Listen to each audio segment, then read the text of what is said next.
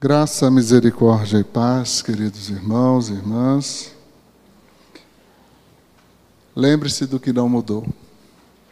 Nosso tema anual, tema da mensagem de hoje: Deus tem seus pastores para conceder. Isso não mudou. Há tantas coisas que mudaram, a gente tem que lembrar muito daquilo que não mudou as coisas boas que não mudaram e as coisas ruins que também não mudaram. É, temos que estar sempre atentos. Não é porque vivemos uma pandemia que deixou de ter bandido, corrupto, né, gente ruim. Não, pandemia não tira isso. Né? Por outro lado, em tempos de pandemia também não deixou de existir aqueles que queiram doar, aqueles que queiram amar, aqueles que queiram cuidar, nós louvamos a Deus pelo cuidado especial de toda a família do pastor Eudoxo, tem, é, e amigos também, com muito amor e carinho, tem zelado pela recuperação desse homem de Deus. É, nós louvamos a Deus porque quando ah, houve necessidade lá do Andrezinho, prontamente a igreja respondeu e ele foi socorrido, graças a Deus. Né? Em tudo nós damos graças. E é Deus quem tem dado pastores para as igrejas. Né? Deus tem pastores para conceder. Esse segundo domingo de junho é dedicado a, a, a essa ideia, né? o pastor, o, o líder que Deus né, colocou, o anjo do Senhor nessa igreja e em todas as igrejas. Né? Como isso começou? Né? Lá no jornal O Batista, de 1955, mas no mês de maio, 5 de maio, saiu uma publicação. É, a Caixa de Beneficência, e era assim que se chamava, né, pastor? A Caixa de Beneficência era uma, uma maneira de ajudar os pastores que não tinham aposentadoria ou que tinham aposentadoria muito baixa. Né? É, infelizmente, essa é uma realidade que ainda existe no nosso meio batista. Né? É, como igreja, a gente procura sanar isso em relação né, a, a, aos pastores. Né. É, mas naquele período eles fizeram isso e até lançou-se essa ideia e falaram, mas o mês de maio já é o mês das mães, então vamos colocar em junho. Foi estabelecido então segundo domingo de junho. Então lá por 1955 essa primeira menção a, ao dia do pastor, né? E era para arrecadar fundos, exatamente para socorrer aqueles que é, lutaram tanto, aqueles que doaram tanto e que já num, numa reta final, né, é, num fim de carreira, é, estão sem né, suas necessidades supridas. Né? Então foi com esse propósito que foi criado esse, esse dia. Né? Ah, o texto lido realmente tem um contexto. E, meus irmãos, é um contexto assustador. Nós vamos precisar explorar esse capítulo por inteiro. Então, abra lá em Jeremias capítulo 1, ou capítulo 3, versículo 1. E nós vamos ver ali um, acusações pesadíssimas. Até a gente chegar nesse ponto tão prazeroso de que Deus concede pastores, né? Deus tem pastores para conceder, está nos planos de Deus. É, até chegar nesse ponto, e até chegar ao final, há muita coisa forte, há muita coisa séria, né? que diz respeito, então, a uma nação inicialmente e depois chega até nós também. Diz assim, então, no versículo 1: Se um homem se divorciar da esposa e ela se casar com outro homem, ele não a receberá de volta, pois isso contaminaria a terra. Você, porém, se prostituiu com muitos amantes e, no entanto, quer voltar para mim, diz o Senhor. Olhe para o alto dos montes. Existe um só lugar, um só lugar em que você não tenha se contaminado pelo adultério com outros deuses.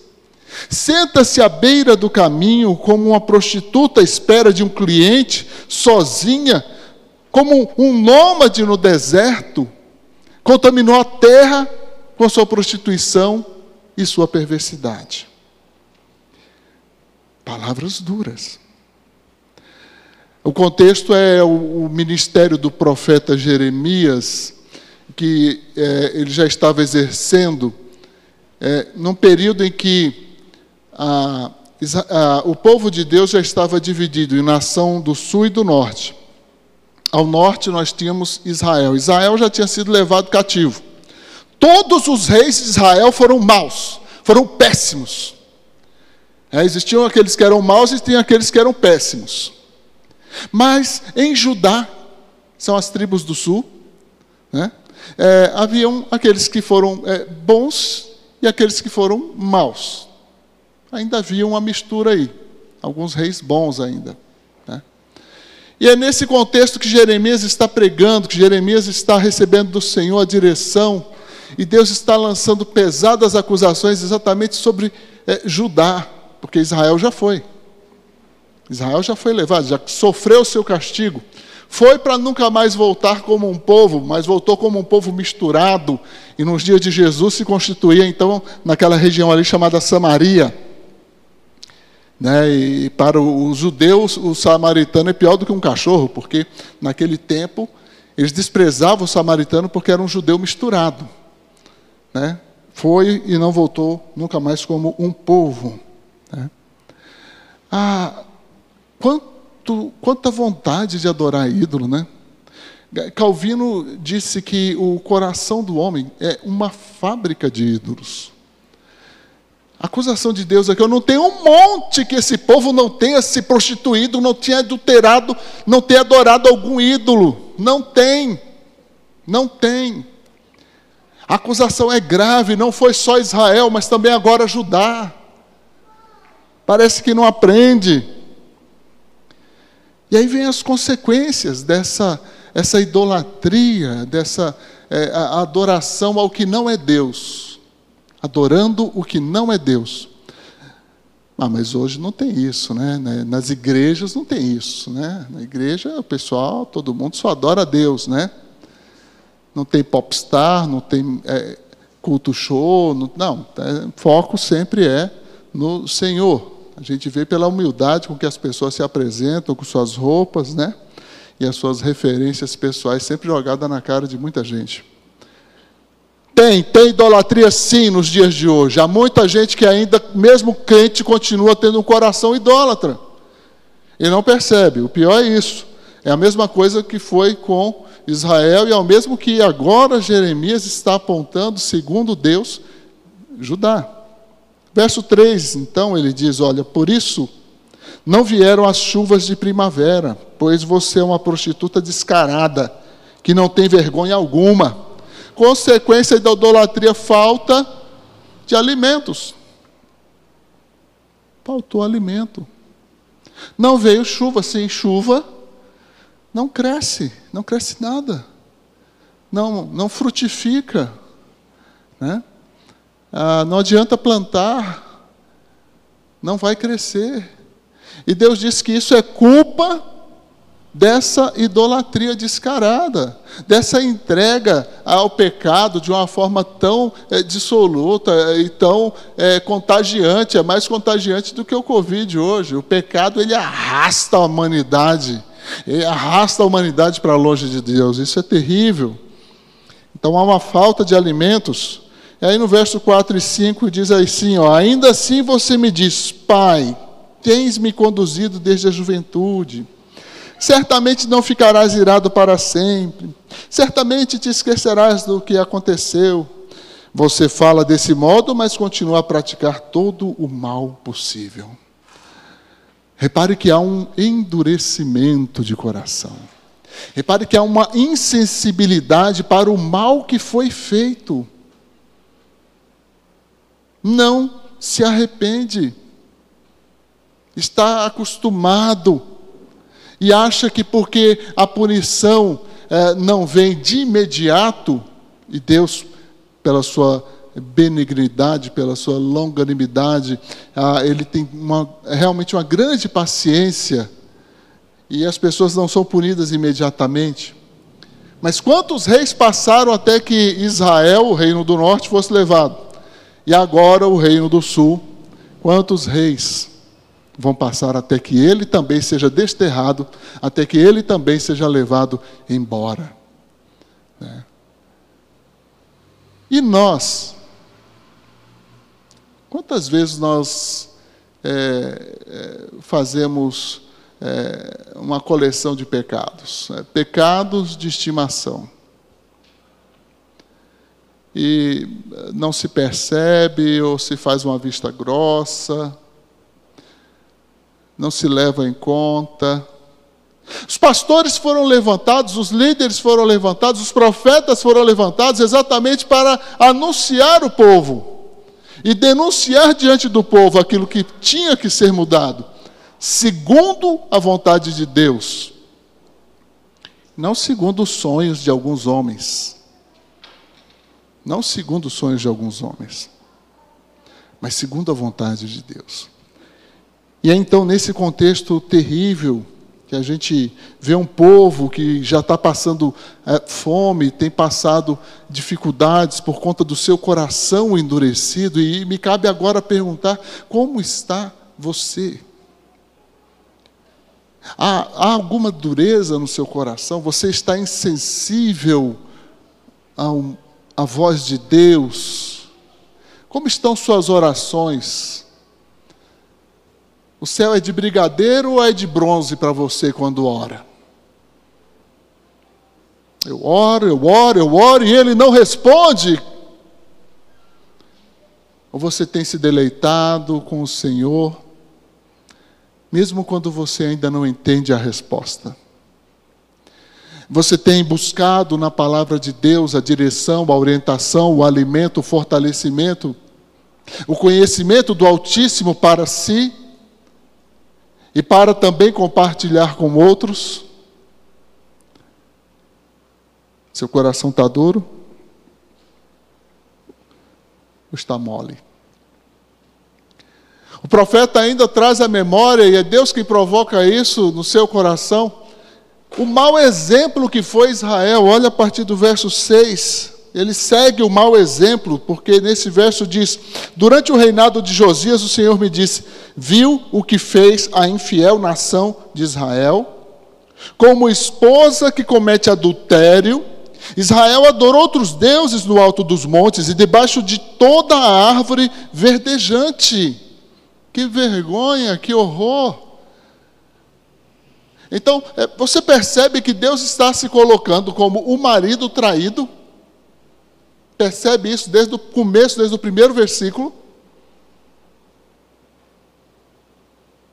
Olha qual era a gravidade da situação, da circunstância. E não é por uma nem duas, mas são diversas as vezes que o Senhor diz: Me abandonaram, trocaram o manancial de águas vivas por uma água de poço, uma água parada uma água que não sacia.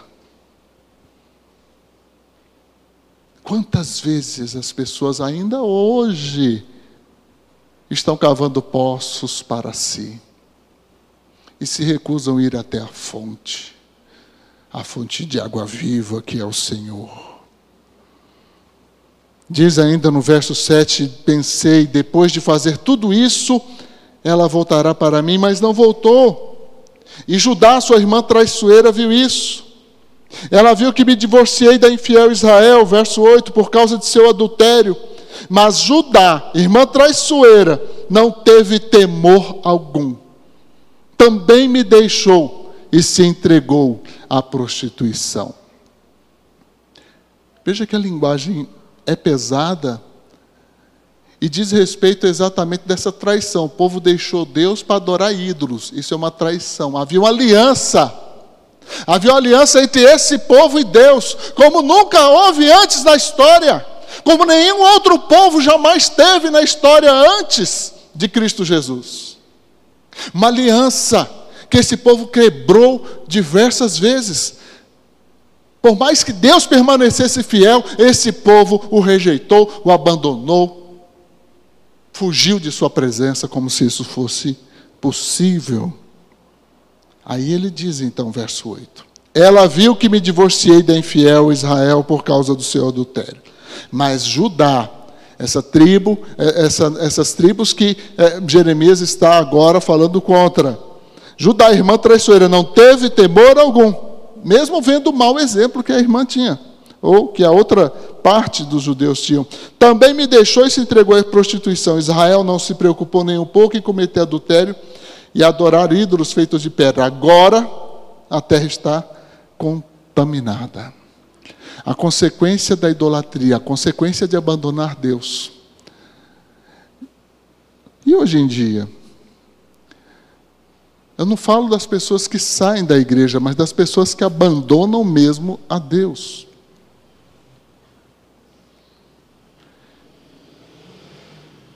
O pecado é algo que enraiza. Nós temos uma natureza caída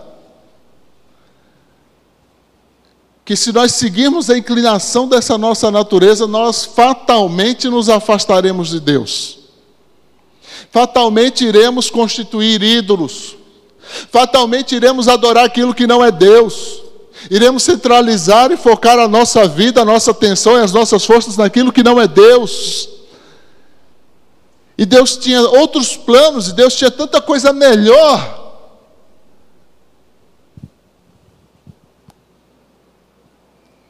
Verso 10, nós vamos ver aí apenas a questão da falsidade. Aquilo que é manifesto, aquilo que está claro, aquilo que está patente. Apesar de tudo isso, Judá, sua irmã traiçoeira, não voltou para mim com sinceridade, apenas fingiu estar arrependida. Eu, o Senhor, falei. É denúncia de Deus, é Deus botando às claras aquilo que estava no oculto do coração do seu povo. É em Ezequiel, no capítulo 14, que a gente vai ver, e em vários outros capítulos, como os próprios líderes levantaram ídolos em seus corações e faziam essas adorações as escondidas, no oculto, como se Deus não fosse ver, como se Deus não percebesse. Não há pecado que não venha à luz, não há nada que Deus não saiba. Isso não é ameaçador para nós. Isso deveria trazer conforto. Ai, que bom, não tem nada para esconder de Deus. Ele sabe tudo. Ele sabe tudo. Que atitude então tomar? Alguns têm escolhido a falsidade, a hipocrisia, o viver na superficialidade da aparência de uma vida vazia, desprovida de sentido. Pessoas que às vezes passam anos, décadas na igreja, mas que facilmente se afastam e vão seguir ídolos. Misericórdia. Misericórdia. É necessário uma autoconfrontação, é necessário um auto-julgamento, uma avaliação. Ah, como o salmista diz: sonda-me, ó Deus, e vê se há em mim algum caminho mau. Porque nós somos incompetentes para percebermos os nossos próprios erros. Apesar de é, muitos estarem descritos na palavra de Deus, nós lemos, mas nós lemos o Zé, o Tom, para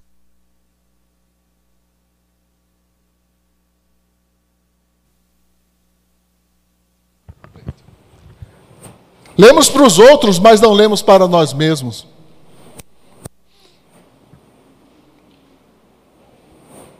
Aquela hora assim que a gente contou com fulano, mas se, sermão é todinho para Beltrano, tinha que estar tá aqui. Tinha que estar tá aqui ouvindo isso.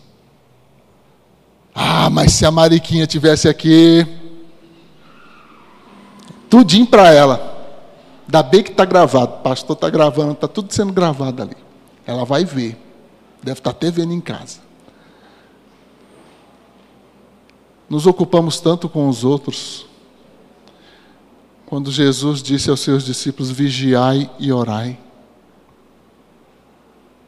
Vigiai e orai. No verso 11, é, diz então o Senhor a Jeremias: Até mesmo a infiel Israel é menos culpada que a traiçoeira Judá. E me espanta, queridos, porque é, todos os, os, os, reis de Israel foram péssimos, desculpe, foram maus. Alguns foram péssimos. E de Judá, eh, em Judá, ainda que houve reis bons. Ainda houve algumas tentativas eh, de uma reforma religiosa. Vamos derrubar os altos, vamos quebrar os postes ídolos, vai acabar com esses sacrifícios e tudo. Mas não foi o suficiente para fazer o povo mudar. Pecado é um trem cardido. Não tem Vênus que dê jeito. Não tem que boa, não tem nada para branquear. Isso é só o sangue de Jesus. É uma necessidade, e nós vamos ver isso até o fim, como Deus vai lidar com isso, né? É, num arrependimento que não houve, mas nós vamos ver isso. Temos aqui a primeira chamada ao arrependimento no verso 12 em diante, né? Quando então ele diz: Portanto, vai e proclame essa mensagem a Israel. Assim diz o Senhor. Olha que chance maravilhosa. E quantos perdem a chance? Ó Israel, meu povo infiel, volte para mim, pois sou misericordioso. Não ficarei irado com você para sempre. De fato, essa é a vontade do Senhor, mas é preciso que haja uma ação. Não basta você viver, ah, já que eu consigo ter perdão, então vou continuar pecando. Pequei, pedi perdão. Pequei, pedi perdão. Pequei, pedi perdão. E assim vai, e a vida segue. Não, não é bem assim.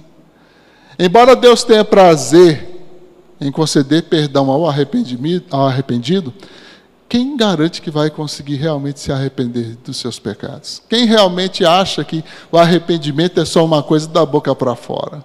Deus vê o coração. Deus sabe quem é você. Não tem escuridão para Deus. Né? Então volte para Deus. Verso 13, ele diz: reconheça a sua culpa. Admita que se rebelou contra o Senhor seu Deus, que cometeu adultério contra ele ao adorar os ídolos debaixo de toda árvore verdejante Confesse que não quis ouvir minha voz. Eu, Senhor, falei.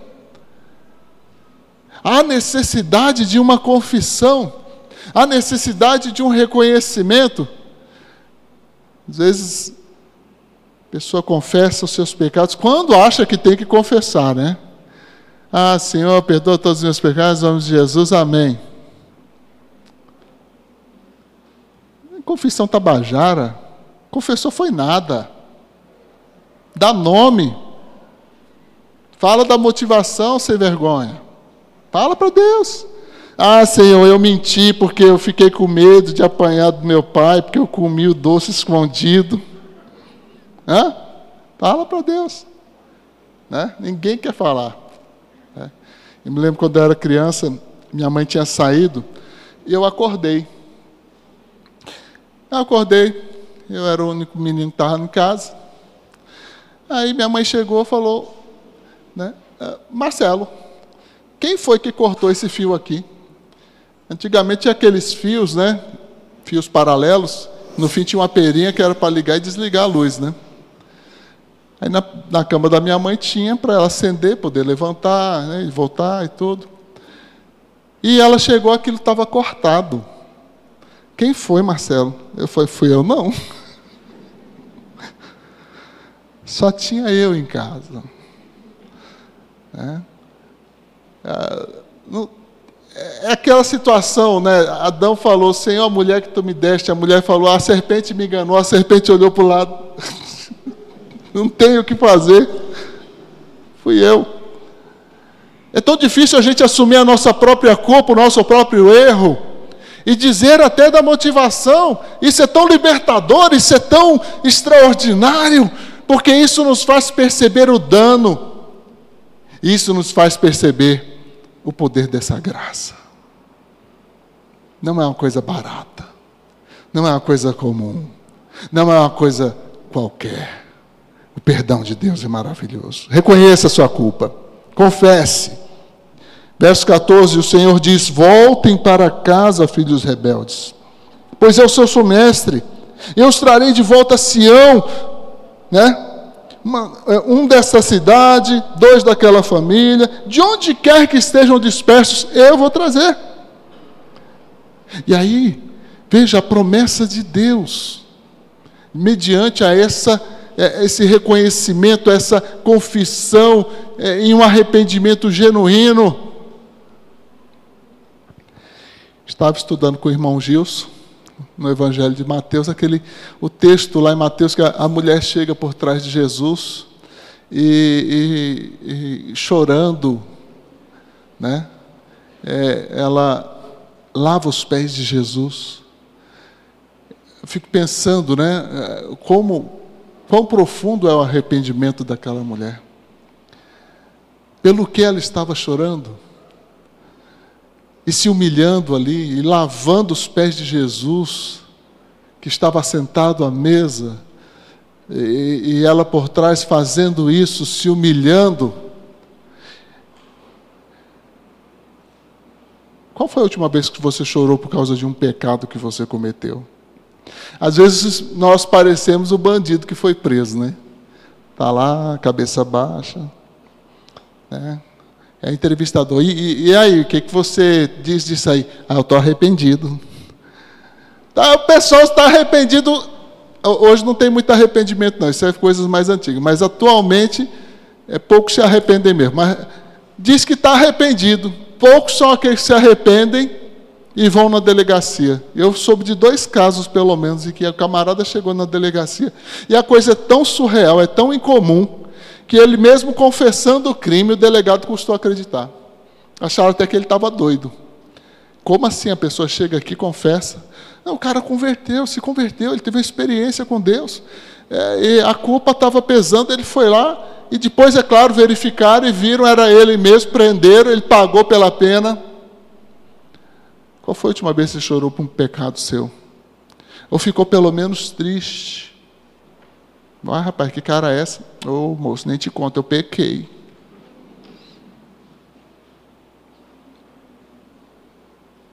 Pecado.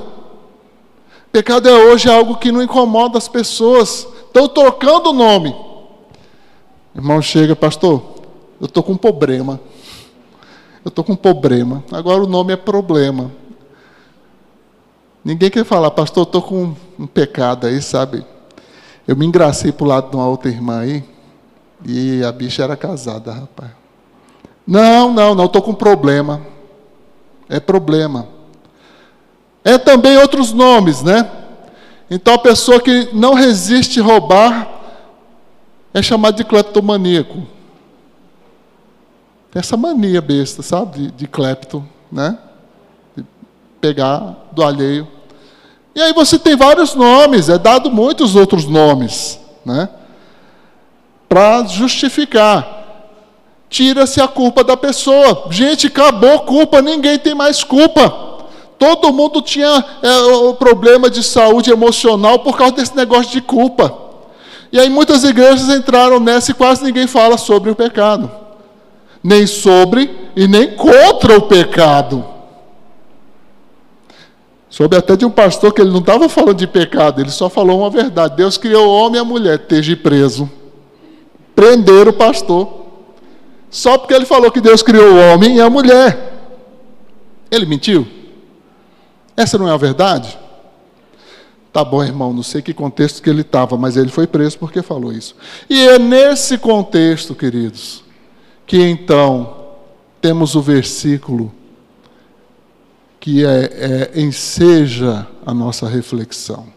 É nesse contexto que Deus então diz: Eu lhes darei líderes segundo o meu coração, que os guiarão com conhecimento e entendimento. É Deus quem dá, é Deus quem concede. Mas vamos por partes. É uma bênção, é um privilégio mas é necessário que a igreja saudável tenha líderes que possam dar suporte ao pastor, de maneira que, se o pastor precisar, existem líderes que o ajudarão. Por outro lado, se o pastor precisar, existem líderes que o corrigirão. Amém? Aí foi fraco. Amém ou não amém, meus irmãos? Tem que ter. Pastor não é Deus, não. Como dizer, ele é anjo.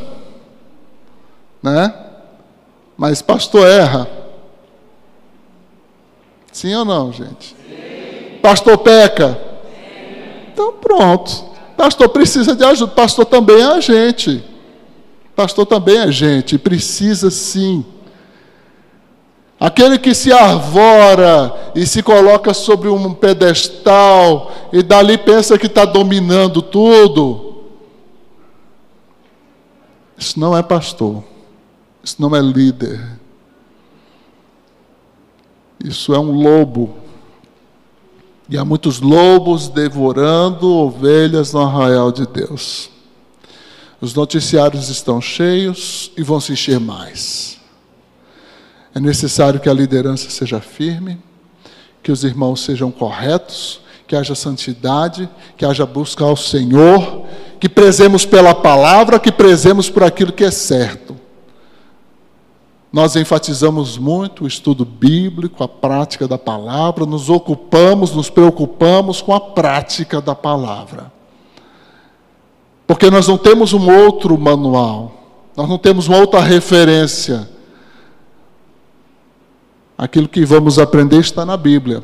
Ainda que um anjo desça do céu e anuncie um outro evangelho que seja maldito, Ainda que eu mesmo, e aí é Paulo que está dizendo, ainda que o próprio apóstolo Paulo e o próprio eh, pastor Marcelo venham falar de um outro evangelho que seja maldito, porque a palavra é do Senhor e não minha, e eu não me assenhorio dela, Ele é Deus, é do Senhor.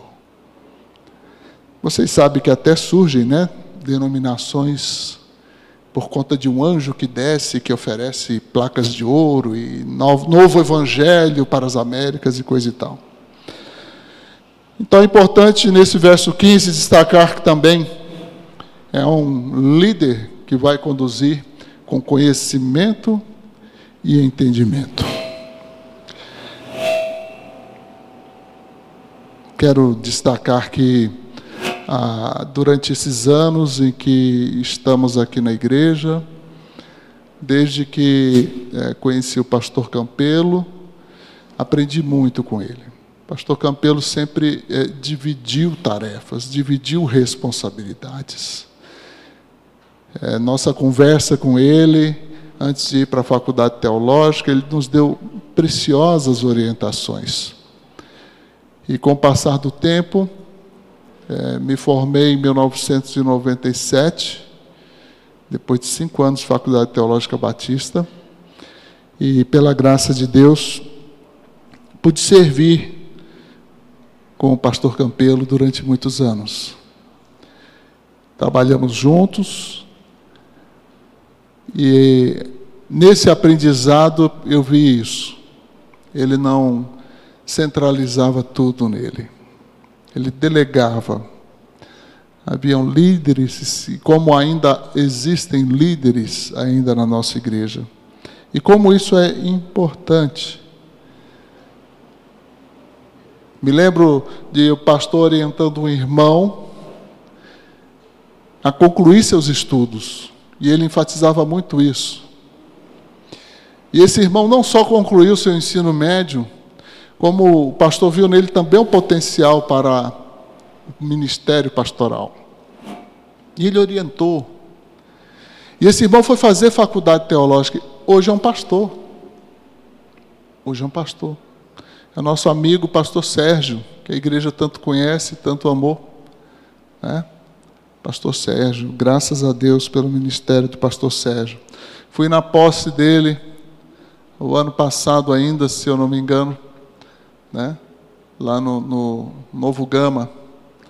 Ele está numa igreja liderando ali. Nós louvamos a Deus. Conhecimento e entendimento.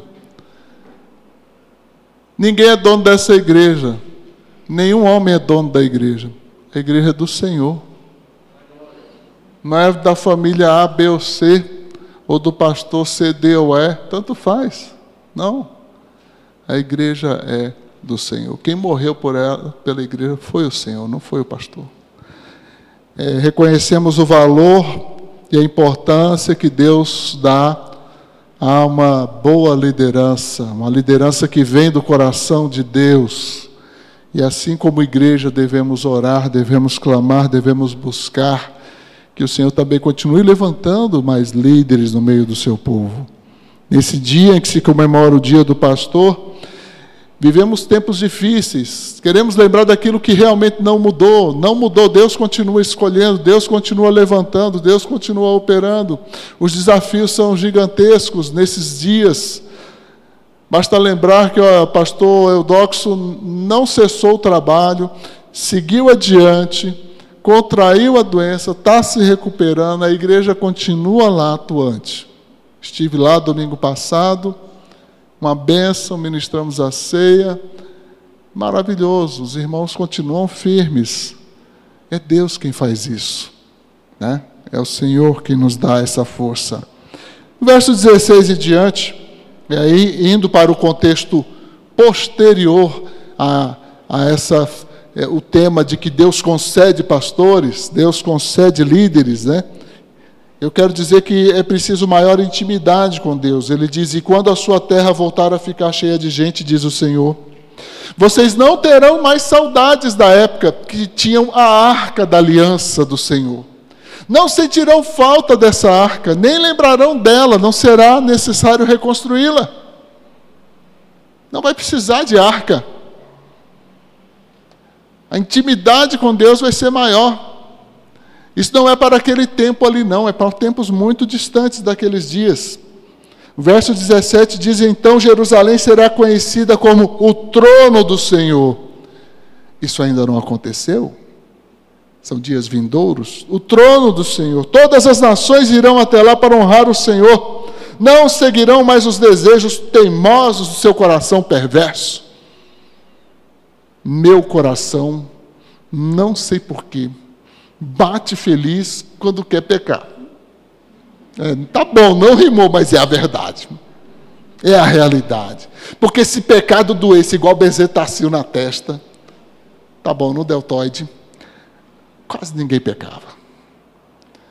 Mas o pecado é uma coisa que, né, é, encontra um correspondente em nós, a nossa carne o nosso desejo, a nossa vontade. E a gente tem que dizer não. E fazer como Paulo, esmurrar o próprio corpo e, e, e subjugá-lo e submetê-lo à escravidão, a escravidão da vontade de Deus e não da minha vontade, não é o que eu quero. O apóstolo até ah, faz um ensaio lógico, né? Mostrando, olha, o bem que eu quero, esse eu não faço, o mal que eu não quero, esse eu faço. É, e, miserável homem que sou. Quem me livrará o corpo dessa morte? É uma conclusão é, paulina. Então, maior intimidade com Deus. Temos que renegar os nossos desejos pecaminosos. O que você sabe, o que você conhece sobre o pecado, deve ficar diante dos seus olhos. Você deve lidar com ele como quem lida com o pior que existe no universo. Aquilo que pode te matar, aquilo que pode te afastar de Deus, aquilo que pode destruir totalmente. Diz ainda, naqueles dias o povo de Judá, verso 18, e o povo de Israel voltarão juntos do exílio do norte para a terra que dei a seus antepassados como herança para sempre. Há um futuro, um futuro que ainda virá, né? um futuro que ainda não veio, algo que ainda não aconteceu, mas há uma profecia. Né? Vontade de Deus, então. Qual é a vontade de Deus? Bom, Deus concede pastores. Deus tem pastores para conceder, para guiar com inteligência, com sabedoria. Né? E verso 19 mostra como Deus tem um carinho especial pelo povo. Tem aquilo que ele tem que fazer, mas ele diz: Olha, disse comigo como eu gostaria de tratá-los como filhos. Olha aí, pai, né? Meu maior desejo era lhes dar essa linda terra, a herança mais excelente do mundo. Queria que me chamassem de pai, que jamais se afastassem de mim. Que lindo, queridos, que, que maravilha. É, é a expressão dessa, desse amor de Deus pelo povo. Mas o povo quer? O povo se importou? O povo buscou? O povo quis? Não, não. Mais uma vez a fala acusatória, mas você me traiu. Povo de Israel, foi como esposa infiel que abandona o marido. Eu, o Senhor, falei. E aí vem então nos versos 21 as mais consequências. Ouve-se vozes no alto dos montes, choro e súplicas dos israelitas, porque escolheram caminhos tortuosos e se esqueceram do Senhor, seu Deus. E eu coloco agora desses versos 22 em diante, chamado ao arrependimento. Dois, né? Uma chamada, uma confissão esperada. Não foi uma confissão que aconteceu, mas era a expectativa divina, porque ele diz: Meus filhos rebeldes, diz o Senhor. Presta atenção, porque isso é um passo a passo importante na maneira como lidamos também com os nossos pecados hoje. Voltem para mim e eu curarei a rebeldia de seu coração. Aí eu diz: Sim, nós voltaremos. O povo responde: Pois tu és Senhor, nosso Deus. E aí ele descreve essa, esse ato de obediência, né? Nossa idolatria nas colinas e, na, e as orgias religiosas nos montes não passam de ilusão. Somente o Senhor, nosso Deus Israel, né, encontrará, no Senhor encontrará salvação. Desde a juventude observamos nossos antepassados desperdiçarem com algo vergonhoso tudo que trabalharam para ter rebanhos, gados, filhos, filhas. Que a vergonha nos sirva de cama e a desonra de cobertor, pois nós, os nossos antepassados, pecamos contra o Senhor nosso Deus, desde a juventude até hoje. Nunca lhe obedecemos. Nunca lhe obedecemos. Essa era uma oração desejada. Era isso que Deus aguardava do seu povo. Mas não foi o que aconteceu. A história nos conta. E está aí para aprendermos, para tirarmos é, lições. Uma coisa, queridos, que eu percebo é um desejo que Deus tem de que nós o amemos, de que nós nos voltemos para Ele, que nós o priorizemos. Isso nos remete ao ensino de Deuteronômio, né? Amarás, pois, o Senhor teu Deus de todo o teu coração, de toda a tua alma, de todas as tuas forças. Deuteronômio 6, 5. Ame ao Senhor com tudo, vai com tudo, meu irmão, minha irmã, vai com tudo. Eu até diria que precisamos amar a Deus mais do que a nós mesmos. É mais seguro. É mais seguro. Ame a Deus mais do que a você mesmo. Enquanto é, amarmos muito mais a nós do que a Deus, sempre teremos ídolos, sempre viveremos em pecado. Não é essa a vontade do Senhor. Amar a Deus, de fato, é uma ordem, tanto no Velho como no Novo Testamento. Deuteronômio 11:1 diz: Portanto, amarás o Senhor teu Deus e obedecerás continuamente a seus decretos, a suas doutrinas e seus mandamentos. Olha que revelação é, extraordinária, porque muitas vezes estamos ligados à ideia daquele amor emotivo, daquele amor emocional, é, daquilo que vai nos levar a suspirar, a ter um arrepio, borboletas no estômago, coisa que o valha. Não! Uma das grandes evidências de que se ama de fato a Deus é a obediência. É a obediência. Que inclusive é uma evidência muito forte de que há fé, existe fé. Como o cantor cristão, no, no seu hino 301, crer e observar, onde ele diz: o fiel obedece ao que Cristo mandar. Né? Amar é sim uma ordem. Aqueles que aceitam os mandamentos de Deus. Olha lá, João 14, 21. Aqueles que aceitam meus mandamentos, estamos partindo para a conclusão, e lhes obedecem, são os que me amam. E porque me amam, serão amados do meu Pai, e eu também os amarei e me revelarei a cada um deles.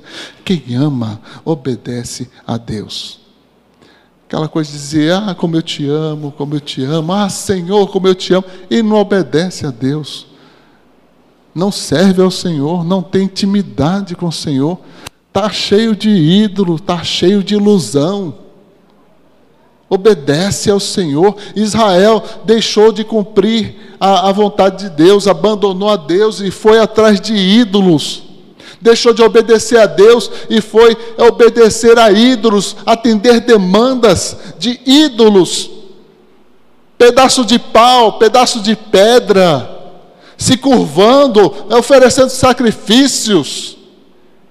É um horror, uma coisa irracional e lógica. Ah, pastor, isso não existe mais hoje, não. Tem, meu irmão. Pior que essa miséria ainda tem. E eu vou dizer: tem dentro das igrejas. Tem dentro das igrejas. Tem gente que escolheu idolatrar a Deus. Toda tentativa de manipulação de Deus é um ato idolátrico. Não, é, não, é, não somos nós que temos que falar para Deus fazer alguma coisa. É, é preciso obedecer o que Deus mandou. Ele mandou, a gente obedece. Ele mandou, a gente obedece. Ele mandou, a gente tem que obedecer. E aí nós vamos entendendo quem é Deus e vamos aprendendo a amá-lo. Pelo que ele é, pelo que ele se revelou, pelo que ele se manifesta, pelo que ele fez. Por qual das razões nós não devemos amar a Deus? Quem ama obedece ao Senhor. O último texto para finalizar lá, a primeira carta de João, capítulo 5, versículo 3. Vai apenas reforçar o que o Evangelho também diz, né? Amar a Deus significa obedecer a seus mandamentos, e seus mandamentos não são difíceis. Não são difíceis. Nossa, pastor, mas o senhor deu uma volta, né? Não, irmão, é que é o seguinte: Israel se afastou de Deus por um, um propósito. Eles deixaram de amar a Deus, pararam de obedecer a Deus, começaram a seguir seus próprios desejos, sua própria vontade. Eu não sei, eu não, não convivi naquele tempo, eu não tenho uma ideia do que, que aquela, os ídolos significavam. Mas a gente sabe que era uma influência para a qual Deus já havia alertado desde o tempo de Abraão, desde o tempo de Moisés. Deus já havia alertado que essas coisas iriam acontecer. E o povo não prestou atenção, e o povo seguiu cego. E ao invés de desterrar aqueles que não queriam fugir, acabaram permitindo a convivência. E aí veio a influência de outros povos para dentro de Israel, enquanto Israel deveria ser a luz de Deus, o representante, o povo de Deus, Israel se tornou um povo de ídolos. E eu me pergunto, e por isso eu falei do contexto todo, porque foi para isso que Deus concedeu pastores a esta igreja. Para que a gente continue sendo um sinal de alerta. Para que a gente continue apontando o caminho que devemos continuar seguindo. Lembre-se do que não mudou. Caminho até Deus é só por Jesus. Lembre-se do que não mudou. Deus tem determinações que nós precisamos cumprir. Obedece, depois você vai saber o que significa isso. Muitas vezes os discípulos obedeceram Jesus sem saber o que estavam realmente fazendo, mas depois descobriram. É na experiência da obediência, é na submissão a Deus, que nós vamos aprendendo a amar a Deus que quer ser pai. Ele diz: eu, eu, queria que esses meus, eu queria ser pai desses, desses meus filhos, desse povo, mas eles me abandonaram, me traíram. E assim, Nosso desafio hoje é permanecermos firmes, fiéis, inabaláveis. Olha, está tendo uma notícia aí, para fechar, está tendo uma notícia aí, é, de que vão soltar tudo que existe sobre os objetos voadores não identificados. É, finalmente vão encontrar aquela chuteira do jogador Roberto Carlos, que saiu voando do estádio, né? Ah, vão falar dos OVNIs, vão falar de povos de outros lugares, de outros planetas. Olha, e aí, vai abalar a tua fé? Vai abalar a fé de você que está em casa? Ah, existem seres extraterrestres. Queridos, está aí um novo, um novo momento para a história da igreja. Vamos fazer missões interplanetárias, intergalácticas. Não vamos perder a oportunidade de falar de Jesus Cristo, de jeito nenhum. Ah, não, então isso é prova de que Deus não existe. Bateu a cabeça, foi? Parou de tomar o remédio? Está indo muito no psiquiatra? É isso que dá. Não, o raciocínio está errado. A Bíblia não diz nada disso. O que a Bíblia nos ensina é que sempre houve Deus, nem sempre houve homem. Nem sempre houveram as coisas criadas, mas sempre houve Deus. Deus é a causa da existência. E a existência nos revela, nos mostra do caráter de Deus, mas nada supera a maior manifestação de Deus na história, que é Jesus Cristo. É Jesus Cristo. Ele revela plenamente quem é Deus.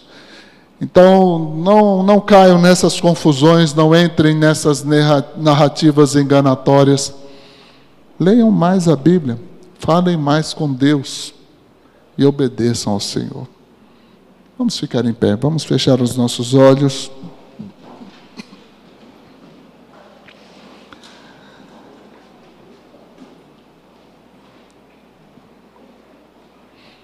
Graças a Deus pela Igreja Batista Boas Novas que cuida e tem cuidado dos seus pastores. Graças a Deus pelo empenho de cada irmão, de cada irmã. Louvado seja o Senhor. Pai de amor e misericórdia, nos colocamos diante de Ti, Senhor, certos de que a Tua palavra nos exorta a permanecermos firmes naquilo que não mudou. Primeiramente em Ti, porque o Senhor não muda. Não muda, graças a Deus. O Senhor é eterno, é permanente. O Senhor é onipresente, onipotente, onisciente insuperável. O Senhor é Deus e o Senhor é nosso Pai celestial. Bendito seja o Senhor. Que teu Santo Espírito continue falando aos nossos corações, tirando as imperfeições que ainda existem em nós, nos ensinando pelo entendimento correto da tua palavra. Abençoa-nos, ó Deus. E que a tua maravilhosa graça, ó Senhor, esse eterno e transformador amor, a comunhão e a consolação do teu Santo Espírito, seja com todo o povo de Deus aqui presente, com todo o povo de Deus na face da terra, hoje e para sempre. Amém. Deus abençoe, queridos. Uma ótima semana a todos, em nome de Jesus.